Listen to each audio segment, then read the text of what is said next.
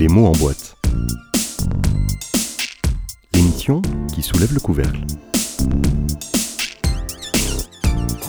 C'est une belle fin de journée, un samedi frais à Montpellier, ça existe.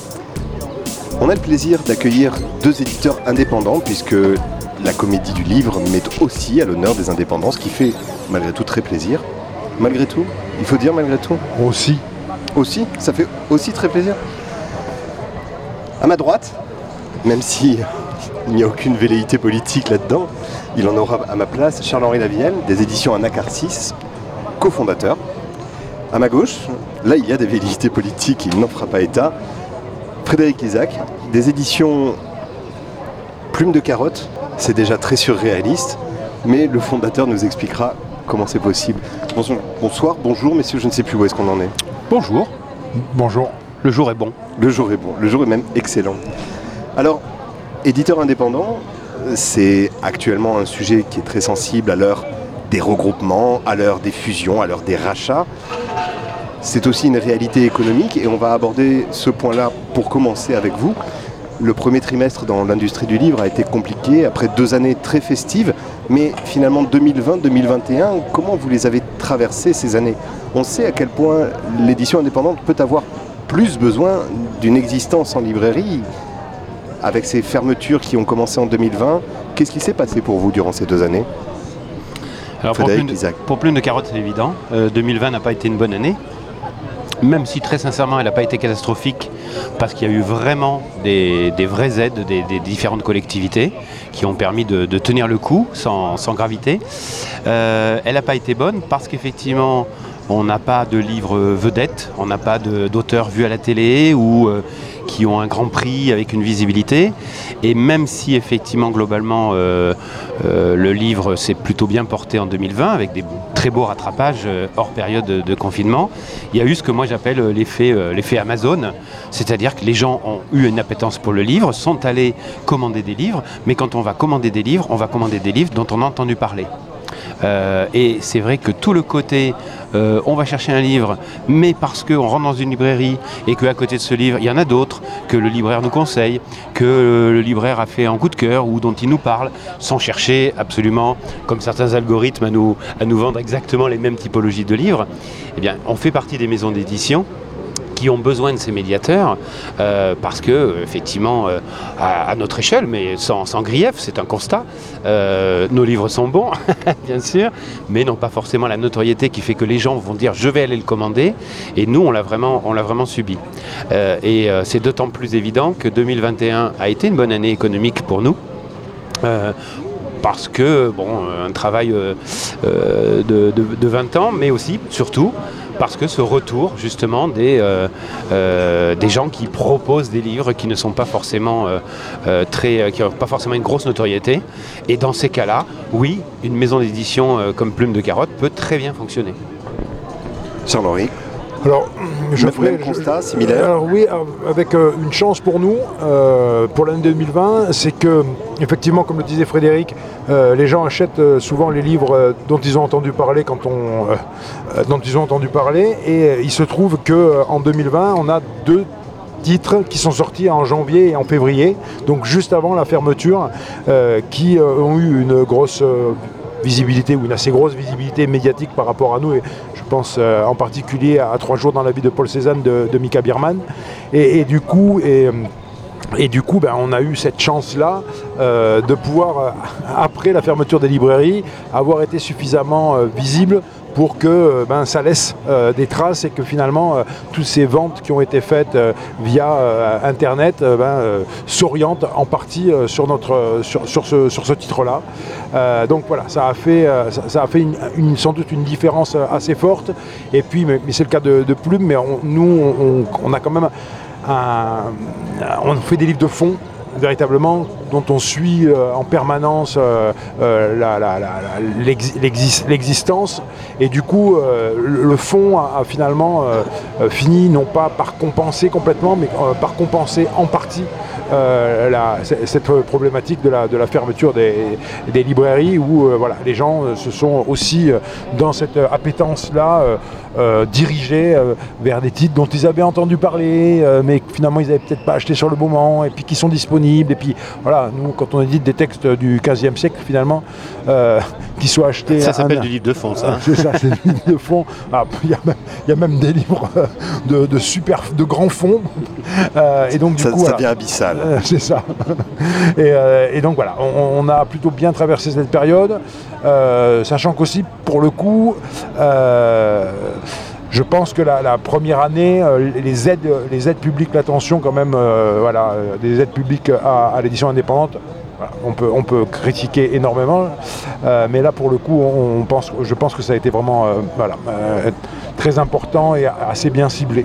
Voilà. Quant à l'année 2022, pareil, on a été sur, ça a été une, année faste, hein, c'est notre meilleure année depuis, depuis 2021, 2022. 2022, on en reparlera. 2021 a été une année euh, faste, euh, la meilleure nous euh, qu'on ait, qu'on ait eu depuis notre, depuis notre création.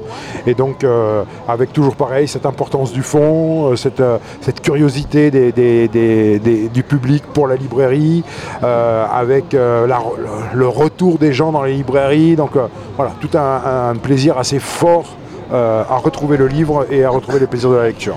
Alors effectivement, 2021, année exceptionnelle, année véritablement pharaonique, un chiffre d'affaires jamais vu.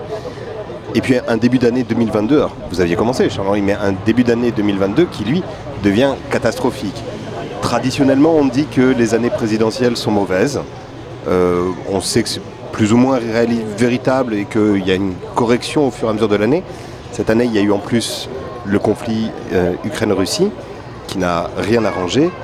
Et puis cette difficulté pour l'économie mondiale, nous sommes victimes de la mondialisation précisément lorsque l'on voit que le papier est en crise, que les coûts augmentent pour les encres, pour la fabrication du papier, tout commence à se cumuler pour vous. Pour les plaques même, on en est à, les imprimeurs qui commencent pour l'aluminium, qui voilà, qui commencent à s'inquiéter pour les plaques. bah oui, les plaques. De toute façon, à un moment donné, euh, quand euh, quand on est dans cette, euh, problématique économique, il y, a, le papier, mais le papier derrière, il y a les matières premières, euh, voilà, il y a l'augmentation des matières premières, l'augmentation de la fabrique. Donc du coup, l'augmentation, elle, se pose à tous les, niveaux. Et effectivement, il y a à la fois euh, une baisse. On peut pas, je pense qu'à un moment il faut être euh, logique, on ne peut pas comparer euh, l'année 2022 à l'année 2021, il faut euh, plutôt le regarder vis-à-vis de l'année 2019, et là peut-être qu'on est sur des, chiffres qui seront moins affolants, mais effectivement il y a, une baisse assez importante mais qui est due aussi au fait que ben, voilà, les gens sont précipités sur le livre, et puis là, ben, la, vie, la vie reprend un petit peu son cours, il y a, d'autres sollicitations. bon, voilà. Je suis un, peu inquiet, mais je ne suis pas euh, catastrophé non plus. Frédéric Isaac. Euh, alors vous disiez euh, les trois premiers mois de l'année. moi, il me semble qu'il y a quand même une rupture à fin février. donc c'est vraiment lié à l'invasion de l'Ukraine par, par la Russie, qui, alors, qui, qui ajoute un facteur à la désorganisation des matières premières et effectivement, il ne faut pas oublier, en fonçant une porte ouverte, mais que le livre est un bien culturel, mais est un bien culturel industriel. Donc on n'échappe pas, effectivement, euh, à ces problèmes d'approvisionnement de matière, etc. etc. Euh, mais vraiment, moi, enfin, tous les échos que j'ai pu avoir de, libraires, c'est vraiment fin février qu'il y a une cassure. Euh, et qui est une cassure, et on le voit monter dans la campagne pour les présidentielles, d'inquiétude sur le pouvoir d'achat. Et je pense pas euh, qui est une spécificité pour le livre. Je pense qu'il y a beaucoup de domaines commerciaux non indispensables, attention j'ai mis plein de guillemets, hein, euh, voilà, euh, qui souffrent depuis fin février, début mars, par rapport à cette montée d'inquiétude effectivement provoquée, comme s'il y avait une espèce de goutte d'eau euh, avec euh, enfin, des faits réels, mais une goutte d'eau en tout cas dans les, dans les, états d'esprit, euh, qui fait que les gens font attention quand on a peur pour son plein d'essence. et je pense qu'on subit ça, tout simplement. Et c'est compliqué. Je dirais pas que je suis inquiet, comme tu disais Charles-Henri, mais, mais je suis quand même assez interrogatif parce que ça nous échappe totalement. Euh, c'est ça qui est compliqué, c'est que on ne peut que subir. On ne peut que subir euh, à la fois effectivement cette baisse euh, d'appétence pour le livre liée à ces, pour moi, à ces inquiétudes globales. C'est pas un désintérêt pour le livre. C'est vraiment, on a d'autres préoccupations. Voilà, c'est ça. Et là-dessus se rajoute, c'est là où ça devient très compliqué, effectivement, cette, cette crise des matériaux qui fait que euh, les prix augmentent jusqu'à les prix des imprimeurs augmentent jusqu'à 50%. C'est même pire que ça. Nous, il y a deux gros bouquins euh, qu'on a prévus pour cet automne. Pour l'instant, on n'a pas réussi à trouver un imprimeur avec un créneau et avec le papier. On en est là, quoi. Euh, donc ça, ça peut être du, du, conjoncturel. Je pense que des choses peuvent se réorganiser, etc., etc. Et je voudrais juste revenir sur un point en plus où, euh, pour parler de complexité. Euh, la complexité est intéressante, mais enfin, elle peut être quand même un, peu inquiétante. Bon, il se trouve, euh, et Anacarsis c'est pareil, mais nous on est une maison d'édition qui depuis toujours imprimons en local, enfin on va dire en France, en Espagne, en Belgique. On n'est jamais allé en Asie, mais on n'est pas allé non plus dans les pays de l'Est, on n'est pas allé en Turquie, etc. Donc on pourrait se dire, la désorganisation asiatique, etc., on s'en fout. Non, on est pris dans le système aussi. Pourquoi? Parce que des gros éditeurs qui imprimaient beaucoup en Asie ont rapatrié leurs dossiers en Europe, chez les imprimeurs chez qui on avait l'habitude de travailler depuis 15 ans. Et ces imprimeurs-là, je, me rappelle d'un imprimeur qui me dit euh, Frédéric, désolé, votre dossier, je ne peux pas vous le prendre. Je viens de recevoir 150 dossiers de Gallimard. Bon, ben voilà. Donc euh, effectivement, son, planning était plein, ses stocks papier, euh, c'était difficile, etc. Donc même quand on est dans une démarche a priori différente. Je ne vais pas dire vertueuse, même si je le pense très fort. J'aurais pu le dire à votre place. Mais même, appelons ça différent, on subit quand même ce genre de choses. Voilà. Donc c'est tout un ensemble de facteurs qui se cumulent, et c'est là où, oui, moi je suis pas loin d'être inquiet quand même. Ouch. Oui, bah, j'adhère complètement à ce que dit Frédéric, avec nous une difficulté quand même un petit peu moins importante, dans le sens où on fait du noir, en, imprimant noir et, donc la tension est quand même euh, beaucoup moins forte que pour, euh, que pour Frédéric. Euh, et puis bah, là pour le coup on a une on a toujours travaillé avec les mêmes imprimeurs où on essaie de travailler le plus souvent possible avec, avec les mêmes imprimeurs. Et ils ont fait quand même attention à conserver des créneaux malgré euh, le fait qu'aussi ils se retrouvent avec de, nombreux, euh, de nombreux éditeurs qui imprimaient effectivement ailleurs et qui, euh, et qui de plus en plus mettent en tension le secteur. Je, vais rajouter une dose de complexité si vous permettez, mais il y a tous ces éléments qui vont impliquer une répercussion sur le prix des livres. Et puis il y a un sujet qui commence à grandir, à grimper, c'est que beaucoup d'entreprises ont fait appel au PGE au prêt garanti par l'État durant l'année 2020 et que ce PGE va devoir être remboursé. Euh, il y a déjà des librairies qui commencent à dire gloops. Il y a des éditeurs qui se disent la répercussion des coûts de fabrication, je ne vais pas pouvoir la tenir et je vais devoir en plus rembourser ça. On commence à, monter un peu dans les tours là, ça devient stratosphérique. Alors je confirme très concrètement, actuellement on est dans, à plume de carotte, on est dans une situation de trésorerie très tendue qui est lié effectivement à l'augmentation des prix, mais qui est lié aussi au fait qu'effectivement on a passé ces 2020-2021 avec un PGE, avec un prêt garanti par l'État, donc avec des reports de cotisation URSAF, et que là, ça y est, on commence à les payer. Et le paradoxe, c'est qu'on est donc on a fait une très bonne année aussi en 2021 avec un résultat euh, qui est euh, le résultat de mirifique des maisons d'édition, c'est-à-dire un 4%. Euh, voilà, mais c'est très bien, il n'y a pas de, a souci. Je n'ai pas d'actionnaire à qui redistribuer des dividendes, donc tout va bien. mais effectivement, alors que d'un point de vue bilan, ça, pourrait être bon et même et même pour l'instant, l'année 2022, il y, a des choses qui. là, il n'y a rien de catastrophique. Mais par contre, situation de trésorerie vraiment complexe, parce qu'arrivent effectivement tous ces décalages de, dettes euh, qu'on commence à payer. Oui. Anacarsis, même situation. Oui, même situation, c'est-à-dire qu'on est quand même des maisons d'édition qui sont assez proches dans leur fonctionnement, et donc euh, voilà, en général, il euh, n'y a pas grand-chose à rajouter à, ce que dit, à ce que dit Frédéric. Euh, mais en même temps, enfin, c'est intéressant parce que ça nous, ça nous oblige. Tu, tu, disais qu'on avait assez peu de marge de manœuvre et qu'on subissait, mais ça nous oblige, et toi tu le fais sans doute depuis plus longtemps que nous, mais à réfléchir. la crise des matières premières elle existe. Elle existe même en dehors de cette crise-là. Et là, ça nous oblige obligatoirement à prendre des positions euh, euh, qui vont euh, reconfigurer la question de l'édition. On parle de la surproduction depuis des années, tout le monde s'en plaint, puis finalement quand même je ne suis pas sûr que, que, beaucoup de personnes réagissent véritablement à cette question. Il y a trop de livres, on le sait. Voilà. Donc maintenant, Là, euh, la, crise, euh, la, crise des matières premières, l'augmentation des prix euh, pose un, problème supplémentaire, mais en même temps, peut-être va nous obliger à réfléchir autrement à la manière de produire. Vous faites trop de livres, Frédéric C'est ça qu'est en train de nous dire Charles Non, mais c'est pareil pour nous. Hein. Enfin, D'abord, un, je ne sais pas si Frédéric fait trop de livres. Nous, je pense qu'on en fait peut-être trop. Combien vous produisez de livres par an Alors, de, nouveau, de nouveautés, on en fait une quinzaine. Et euh, oui, mais bien sûr, ça ne fait pas beaucoup. Euh, mais il faut réfléchir à son échelle. Moi, je, très bien, je sais que les grosses maisons ou des très grosses maisons en font beaucoup trop. Euh, voilà. Mais bon, moi, je peux agir à mon niveau. Voilà. Je, bon, voilà.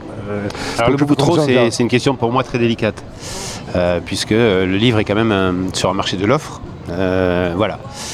On peut, sincèrement, mais même si c'est un débat qui peut être fallacieux, se poser la question sur des petites structures qui sont plutôt des défricheuses et qui, euh, de toute façon, stratégiquement, ont l'obligation de faire des choses innovantes. C'est même pas. A priori, ça, colle à des choix, c'est pas mal, mais euh, on nécessitait.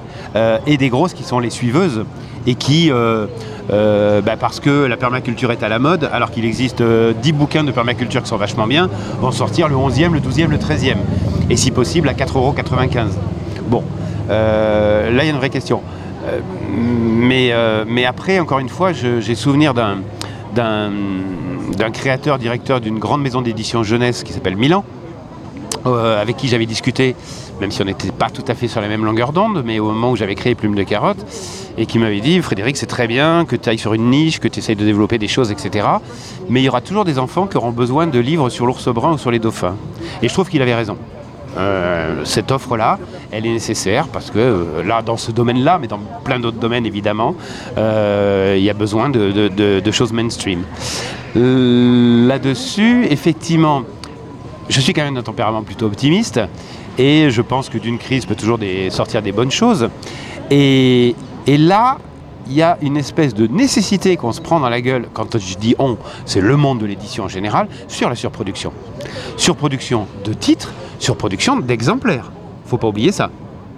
Parce que faut pas oublier qu'il y a certaines grosses machines qui ont des logiques de non seulement on sort beaucoup de titres pour occuper de l'espace, mais on les sort en nombre pour avoir des offices bien conséquents.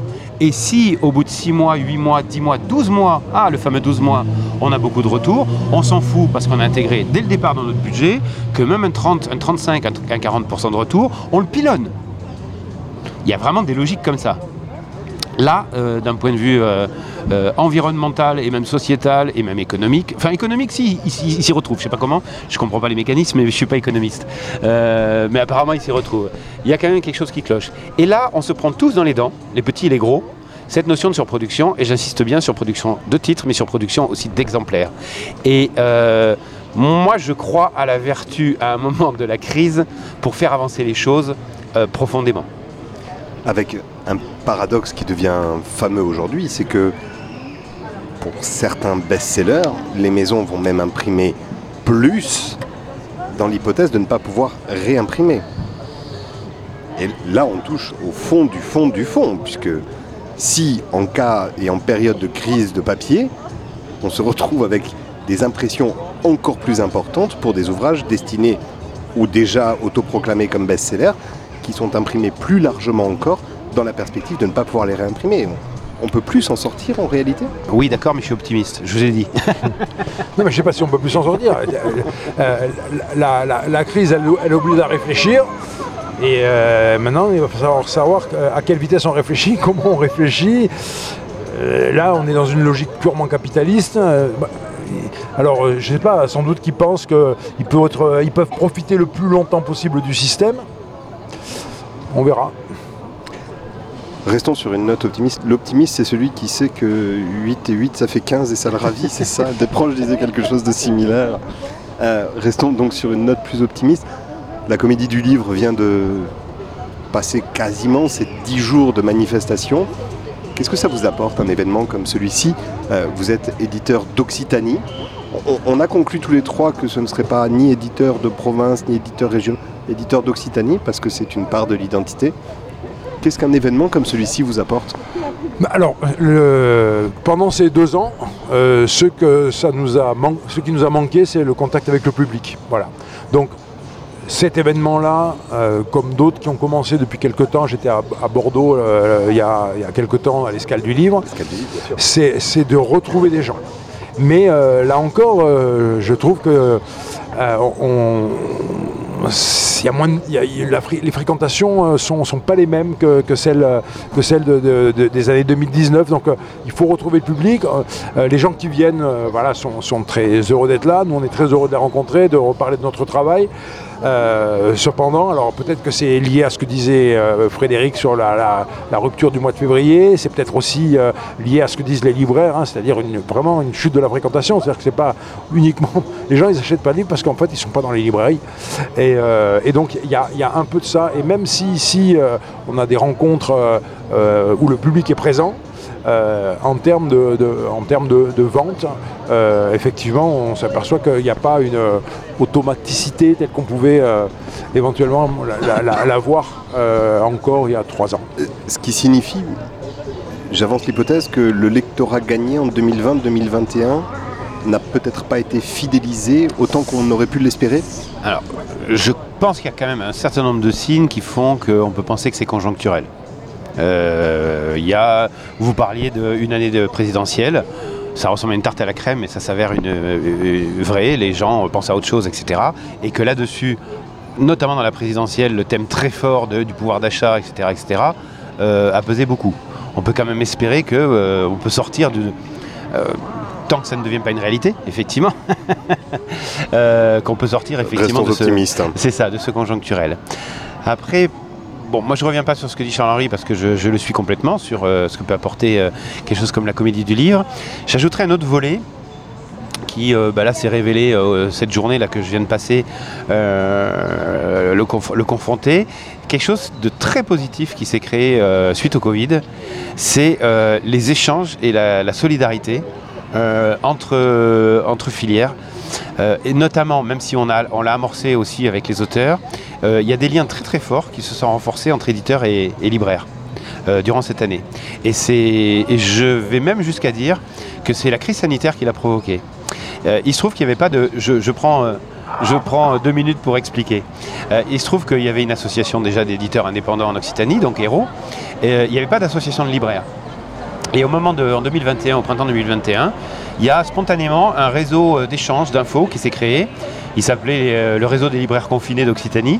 Euh, ils étaient plus de 70 avec euh, des outils à distance à échanger. mais comment tu fais? Est-ce que tu fais du click and collect? Et comment tu réagis? Et ceci et cela. Ça a abouti un an plus tard à la création d'une association de libraires indépendants d'Occitanie qui s'appelle Alido. Et très tôt, ces gens-là nous ont contactés en disant on échange entre nous parce qu'on sent bien qu'on est isolé et que voilà, on voudrait échanger avec vous aussi. Waouh Mais pourquoi on l'a pas fait plus tôt? Et euh, bah, depuis deux ans se construisent des échanges très forts. euh, entre éditeurs et libraires, mais je dirais quand même principalement entre ces deux associations, Hero et Alido, euh, qui se sont traduites par l'instauration d'un week-end de rencontres annuelles euh, donc on a fait les deuxièmes euh, fin mars euh, dernier, où on passe deux jours, de préférence un trou perdu, où on est là, euh, un endroit même on l'avait pas choisi, mais où le téléphone portable ne passe même pas, où il faisait un peu froid, c'est ça que tu voulais dire? Non, non, le téléphone portable ne passe Et même il s'en pas. trouve des magnifiques, des coins perdus dans la région.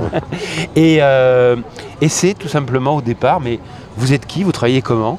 Réalisant un peu, quand même stupéfait, que on ne connaît pas, nous éditeurs, forcément les réalités des libraires. On- les libraires ne connaissent pas forcément les réalités des, des éditeurs, de façon très bienveillante. Et Arrête ça, avec bienveillant. putain. et ça se On construit. dirait un bouquin de Jonathan Little. Ah non, mais c'est un truc, c'est un truc délirant. euh, Ça, on dirait un, un- je sais pas, le, le rayon philosophie de la Fnac. Hein? Eh ben peut-être, mais finalement il y a peut-être des bonnes choses. oulala, oulala. Toujours est-il que, euh, et là euh, je sais bien que Charles-Henri euh, s'amuse, les dernières rencontres ont débouché sur la volonté, un, d'avoir une parole commune face aux collectivités publiques, région, DRAC, etc., etc., voire CNL, euh, et euh, de, de- construire des ateliers, des thématiques, euh, au-delà de ces week-ends de rencontres annuelles, des thématiques euh, de, réflexion, voire d'action commune. Et notamment, là, on a posé deux axes pour l'année à venir. Une, réfléchir à euh, euh, des organisations de rencontres euh, libraires, éditeurs, auteurs, mais concertées à des échelles régionales ou départementales, etc. etc.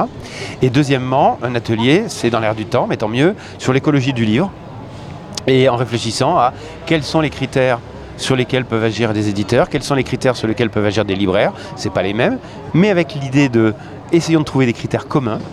Et euh, avec deux objectifs. Le premier en interne, euh, on souhaite faire une charte euh, des éditeurs, une charte des libraires d'engagement environnementaux, euh, donc non, non coercitive.